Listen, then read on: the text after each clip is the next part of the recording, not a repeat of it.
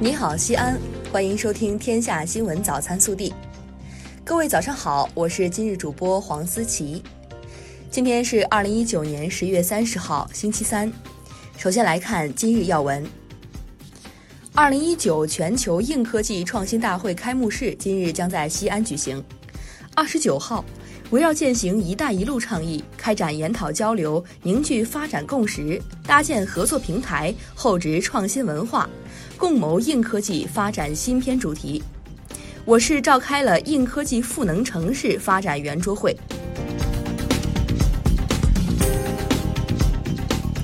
本地新闻，记者二十九号从市政府获悉，我市印发商贸领域提质升级、促消费稳增长若干措施，将采取十大措施，增强消费对经济发展的基础性作用。持续提升传统消费，大力培育新兴消费，不断激发潜在消费。措施自发布之日起执行，有效期至二零二二年十二月三十一号，与现行其他服务业发展支持措施不重复享受。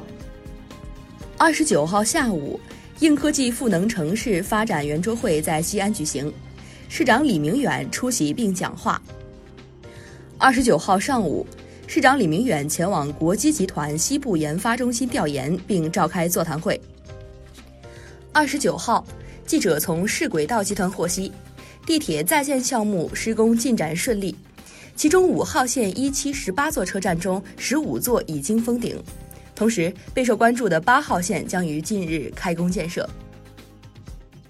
近日，西安地铁五号线兴庆路站顺利完成主体施工，并完成部分路面铺设及标线施化工作，将于近期恢复交通。控烟办法实施满一周年之际，市卫生健康委、市公安局、市市场监管局、市城管局四部门于十月二十三号至十月二十九号。分别对我市部分宾馆、医院、网吧、餐饮单位、地下通道及公园等三十余个重点公共场所控烟工作进行了检查，大部分单位控烟工作比较到位，对部分未尽到控烟责任的有关单位进行了处罚。西安北至机场城际轨道项目作为陕西省第一条城际铁路，十月二十八号安全运行满一个月。累计运送乘客五十七万六千七百八十一乘次。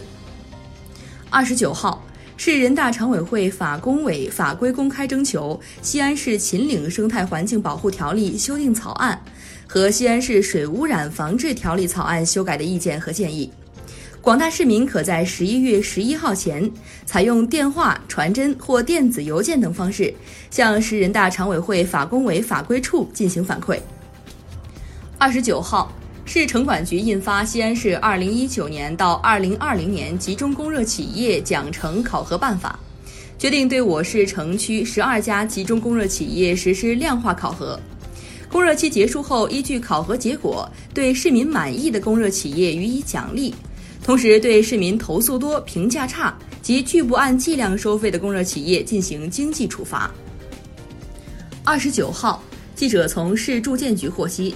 在我市住房限购区域范围内，选择货币补偿的房屋被征收人，可在两年内以居民家庭、夫妻双方及未成年子女为单位，自十二月一号起，按照征收一套购买一套的原则，购买新建商品住房或二手住房。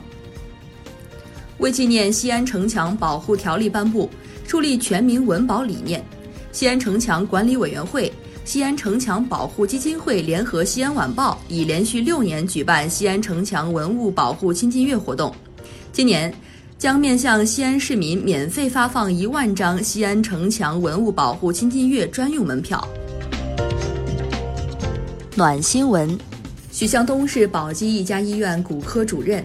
连日来他忍着丧父之痛，给八十五岁高龄的老太太做手术。并且在将自己刚刚离世的父亲送入太平间后，再次来到病房询问病人情况的事迹，在医院里口口相传。说起自己如是行为的理由，徐向东说：“别的患者也是父母，我能尽点力就再尽点力。”国内新闻。中央农办、农业农村部、中组部、中宣部、中央文明办等十一个部门，近期共同印发关于进一步推进移风易俗、建设文明乡风的指导意见，对文明乡风建设作出全面部署，力争三到五年遏制农村陈规陋习蔓延势头。二十九号，在第二届世界顶尖科学家论坛开幕式上，世界顶尖科学家协会上海中心正式揭牌。并向全球发布世界顶尖科学家科学社区方案。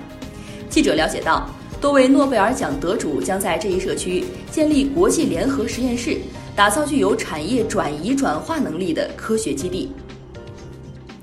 二十九号，记者获悉，在二零一九年国际宇航大会上，八十六岁的戚发任院士获得了本年度国际宇航联合会名人堂奖项。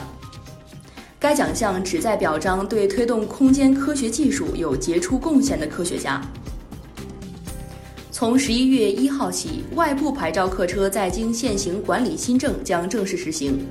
每辆外部牌照客车一年最多办理进京证十二次，每次有效期最长为七天。二十八号，对瞿某某侵害革命英烈名誉的行为。杭州市西湖区人民检察院向杭州互联网法院提起民事公益诉讼，依法追究瞿某某的民事责任。